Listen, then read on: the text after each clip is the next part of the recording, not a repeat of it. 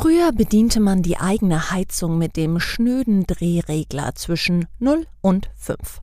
Heute kann man die Heizung per App steuern, wenn man denn möchte. Das gleiche gilt für die Waschmaschine, den Kühlschrank, die Zahnbürste, die Uhr. Alles kommt mit digitalen Erweiterungen und Möglichkeiten. Das Gleiche passiert in der Industrie. Viele Maschinen kommen mit einem riesigen digitalen Zusatzpaket. Immer öfter geht es nicht mehr um das physische Produkt selbst, sondern um das, was es digital leisten kann. Eine Entwicklung, die nicht aufzuhalten scheint und der wir uns heute deswegen widmen wollen. Wird künftig wirklich jedes Produkt digital oder zumindest digitaler? Was heißt das für Unternehmen? Wo liegen Chancen und Stolpersteine? So klingt Wirtschaft. Zukunftsthemen für Unternehmen.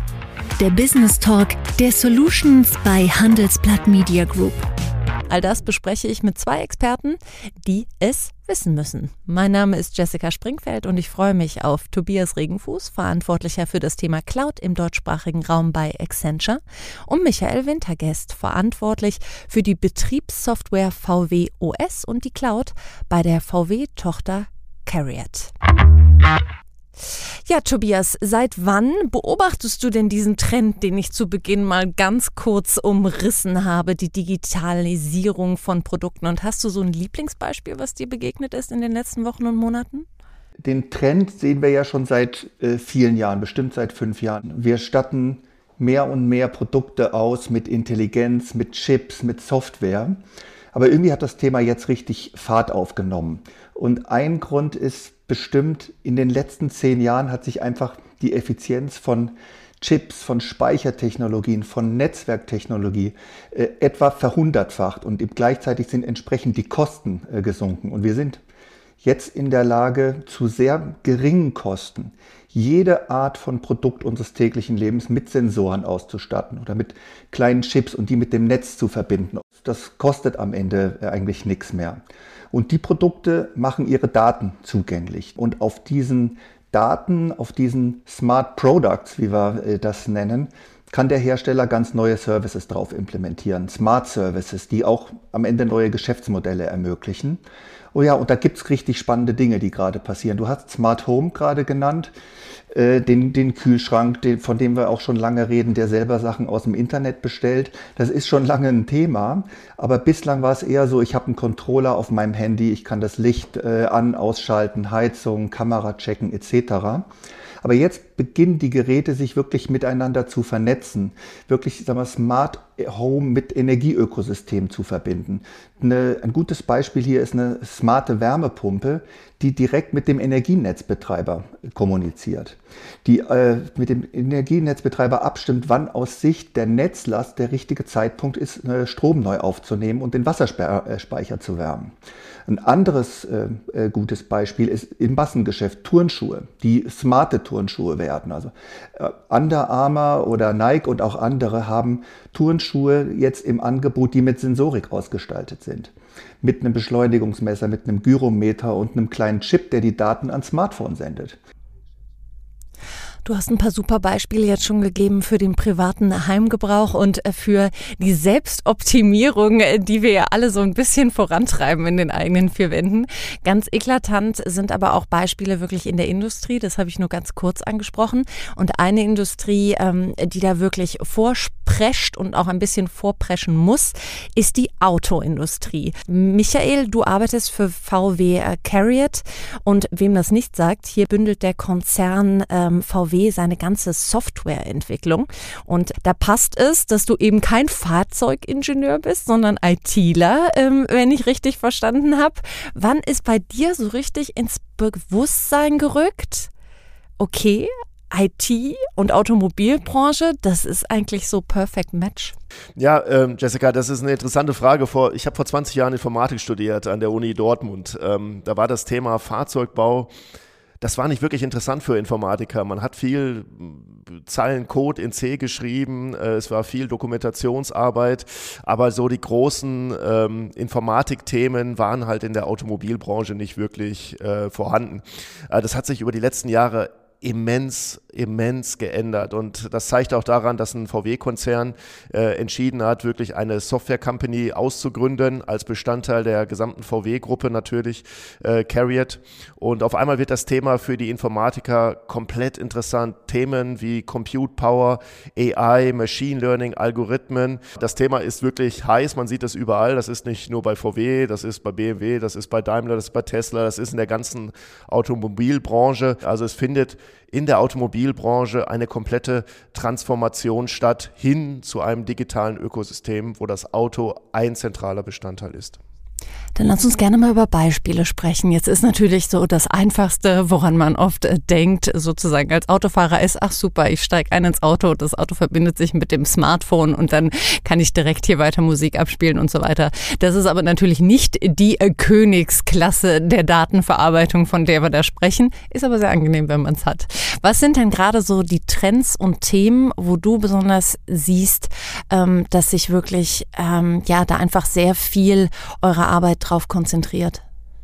Ja, also das, äh, das Statement mit dem Smartphone oder mit dem Navi-System, das kriege ich auch aus meiner Familie zu hören. Also meine zwei Kids, äh, 17 und, und, und 14, als auch meine Frau fragen mich auch jeden Tag immer, Michael, das, was ich doch brauche, ist ein Navi-System im Auto und dann ist doch gut. und ähm, es wäre schön, wenn noch mein, mein Smartphone äh, sich einfach äh, installieren lässt. Ähm, natürlich findet im Auto jetzt gerade das Thema Autonomous Driving ist ein ganz, ganz heißes Thema in der Industrie. Ähm, wir selber haben auch eine Partnerschaft mit Bosch äh, letzte Woche äh, verkündet findet. Also das ist ein ganz, ganz heißes Thema und das ist nicht nur für die Passenger Cars, also für die Normalfahrzeuge, sondern natürlich auch Robotaxis. Ähm, ist ein Thema, äh, was äh, sowohl bei der VW, aber auch äh, bei, bei unseren Konkurrenten ganz hoch auf der Agenda steht und in den nächsten Jahren Einzug erhalten wird. Tobias, du hast natürlich so ein bisschen den Überblick über alle Branchen. Ähm, jetzt ist es wahrscheinlich schon so, wenn man sich so einen fancy Turnschuh von Nike oder so kauft, wie du gerade beschrieben hast, dann wird damit geworben, ja, das kann sich verbinden und das kann dies und das kann das und das kann die und die Daten auslesen. Ähm, wie ist es, wenn ich ein Auto kaufen gehe? Hast du das Gefühl, das ist da schon angekommen, dass eigentlich bei Autos das so ein zentraler Faktor ist? Ich muss gestehen, wenn ich zuletzt im Autohaus war, dann ging es doch eher noch so um sehr klassische ähm, Merkmale, sei es PS oder eben der Spritverbrauch? Ich glaube, äh, die Nutzerentscheidungen und Kaufentscheidungen werden schon mehr und mehr, zumindest von der wir, digitalen Fangruppe, sehr, sehr stark über diese Charakteristiken getroffen. Wir sehen ja so gerade, wir, wie die neuen Fahrzeuge auch im Markt ähm, äh, wahrgenommen werden und was für eine Fan-Community einige der Marken da auch mitentwickelt haben. Ähm, im, im Vertrieb, in der Fläche, glaube ich, muss da auch noch viel geschehen, dass den Nutzern oder den potenziellen Käufern das Thema auch entsprechend nahegebracht werden, dass der Vertrieb auch aussagekräftig wird und über diese digitalen Themen auch viel mehr redet und das Teil des Wertversprechens des Produktes in den Sales Pitch einbaut und das mit den Käufern viel intensiver äh, auch vor Ort in der Niederlassung besprochen wird. Michael, würdest du zustimmen oder äh, nimmst du die Kollegen im Schutz und sagst, ah, das machen die alles schon längst? Oder denkst du dir manchmal, meine Güte, wir leisten hier so viel tolle Arbeit und dann kommt es nicht zum Tragen im Showroom? Ja, Jessica, da muss ich ein bisschen vorsichtig sein, ist natürlich, ähm, das Statement, was du sagst, ist klar. Ähm, es ist noch nicht im Vertrieb äh, komplett äh, angekommen, das Thema.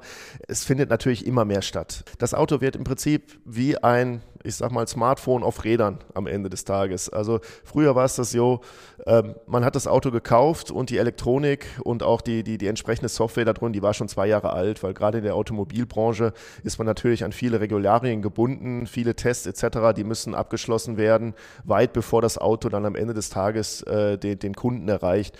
Ähm, und dadurch, dass wir jetzt Technologien reinbringen, äh, sogenannten Updates, ähnlich wie wir das bei Smartphones auch kennen, all das wird auch oder ist zum Teil auch schon in den Autos vorhanden und da wird eine ganz äh, andere digitale Experience in Richtung, in Richtung der Kunden kommen. Ähm, vielleicht als letztes Thema, was auch noch quasi Zukunftsmusik ist, aber schon in vielen prototypischen Versionen vorhanden ist, das Thema Gaming beispielsweise. Also, dass man da wirklich am Ende des Tages äh, seine, seine Lieblingsspiele auf dem entsprechenden Display im Auto durchführen kann, natürlich wenn das Auto steht oder als Beifahrer. Ähm, all das sind Themen, äh, die in den nächsten Monaten und Jahren immer, immer mehr die, äh, die Kundenlandschaft äh, ähm, äh, beglücken werden. Aber klar, da ist noch viel zu tun seitens OEMs, ähm, äh, dass da das entsprechende ja, Rollout-Material auch unserem Vertrieb zur Verfügung gestellt wird und dass das dann auch entsprechend an die Kunden gebracht werden kann.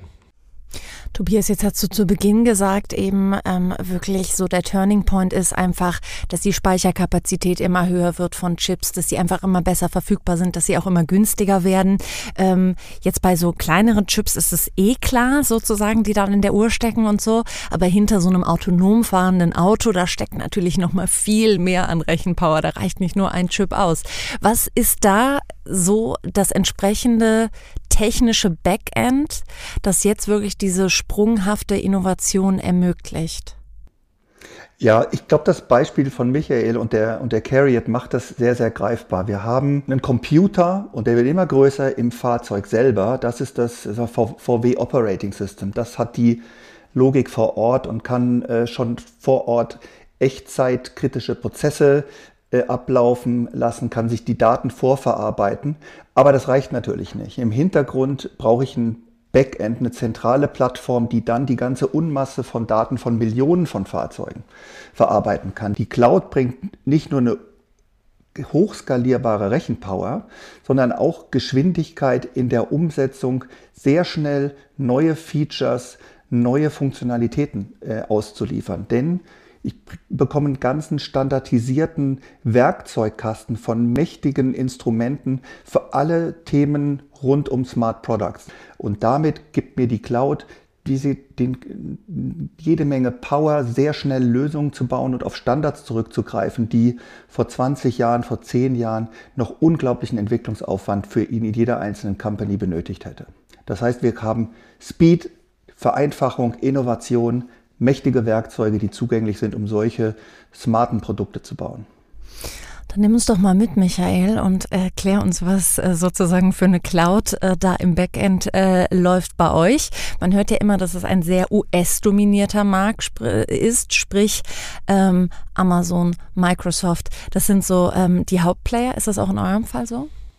Ja, also wir kooperieren an der Stelle mit den sogenannten Hypercloud-Providern. Also Hypercloud-Providern, da reden wir von äh, Microsoft, von Amazon, Google, Alibaba. Ähm, wir haben eine Partnerschaft auf der, auf der Cloud-Seite in meinem Bereich, vor allen Dingen mit Microsoft. Das macht auch Sinn aus meiner Perspektive. Äh, der Markt von, von Infrastrukturen, der ist dominiert durch die US-Player. Ähm, die, der, der Punkt ist, wir setzen natürlich Funktionalitäten on top, die für uns wichtig sind im Automobilbereich, ähm, Machine Learning, Algorithmen, die Datenauswertung, die wir aus den Autos bekommen, äh, etc. Das ist Added Value. Ähm, Infrastruktur ist für uns ein, ja, das ist Commodity äh, in Anführungsstrichen. Das ist jetzt nicht, wo man sich äh, gegenüber den äh, Konkurrenten differenzieren kann.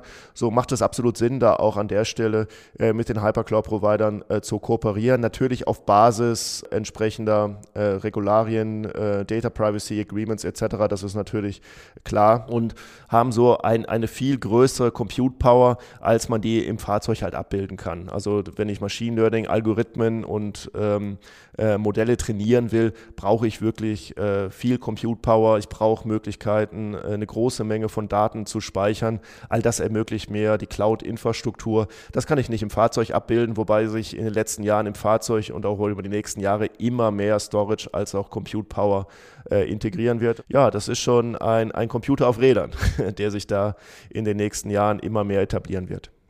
Tobias, was ja jetzt gerade so ein bisschen durchkam, als wir über die Clouds gesprochen haben, ist eben, dass es vor allem die US-amerikanischen und äh, asiatischen Konzerne sind, die da so ein bisschen äh, dominieren. Generell gibt's ja immer wieder die Diskussion, okay, Deutschland darf da nicht den Anschluss verpassen. Warum glaubst du, dass es für Deutschland besonders wichtig ist, wirklich seine Produkte zu digitalisieren? Ja, unsere Wirtschaft ist ja sehr produktlastig und wir sind Weltmarktführer heute in vielen Bereichen. Wir sind High-End-Produkte und High-End heißt halt in Zukunft, ich habe das beste physische Produkt, aber es ist angereichert mit digitalen Eigenschaften, mit Smart Services drauf und wir müssen in Deutschland sicherstellen, dass wir diese Smart Services entwickeln, die Produkte entsprechend anreichern und das Ganze Smart Services operated in Germany äh, bleiben. Ne? Das heißt, das ist das, das Thema, was für unsere Wirtschaft entscheidend ist, dass wir diesen Hub machen, um uns dort auch in Zukunft mit unseren Produkten zu positionieren. Was wären denn dann die Tipps, die du einem Unternehmen geben würdest, dass sagst, okay, wir sind eben jetzt zum Beispiel Weltmarktführer, wir haben einfach generell ein klassisch, ein ganz klasse physisches Produkt und die jetzt sagen, okay, wie kann ich das anreichern? Wie kann ich daraus ein zusätzliches digitales Add-on generieren oder vielleicht das ganze Produkt digitalisieren? Was sind dann die ersten Schritte, die du mit Kunden besprichst normalerweise? Ja, wir müssen jetzt diese, Soft diese Kopplung hinbekommen zwischen unserer Top-Hardware mit der Software. Und nicht alle äh, Unternehmen sind da schon so weit wie eine Volkswagen. Ne? Wir müssen massiv Software-Skills aufbauen. Die Unternehmen müssen da rein investieren und zwar alle, auch unser äh, Top-Mittelstand. Und das ist nicht nur Technologie, denn wenn ich Hardware und Software kopple, dann treffen auch zwei sehr unterschiedliche Arbeitsweisen aufeinander. Ich brauche crossfunktionale Team, die aus der hardcore-physischen Welt kommen mit den Softwareentwicklern zusammen, muss ich meine Arbeitsweisen, meine Kultur verändern. Ich muss anfangen, agil zu arbeiten, sprintbasiert zu arbeiten, in eine, mehr in eine Fehlerkultur reingehen, mehr einfach mal machen, ausprobieren, fehlschlagen, weitermachen. Und diesen kulturellen Wandel, die Weiterentwicklung unserer Arbeitsweisen, Weiterentwicklung der Skills, das ist das Hauptthema, was wir mit den Kunden gerade besprechen, dass sie sich fit machen in einer Welt, in der die besten Produkte mit der besten Software zusammen äh, Smart Services ausliefern, die wir in Deutschland betreiben können. Tobias, vielen, vielen lieben Dank für das perfekte Stichwort. Ich glaube, oder Schlusswort, ich glaube, es ist gut rübergekommen, warum das wirklich ein Thema ist, das quasi jedes Unternehmen in Deutschland umtreiben sollte. Vielen lieben Dank, Michael, auch wirklich von den Eindrücken vor Ort sozusagen an der Front. Und Ihnen, liebe Zuhörer, vielen lieben Dank für Ihre Zeit und vielen lieben Dank fürs Zuhören. So klingt Wirtschaft. Der Business Talk der Solutions bei Handelsblatt Media Group. Jede Woche, überall, wo es Podcasts gibt.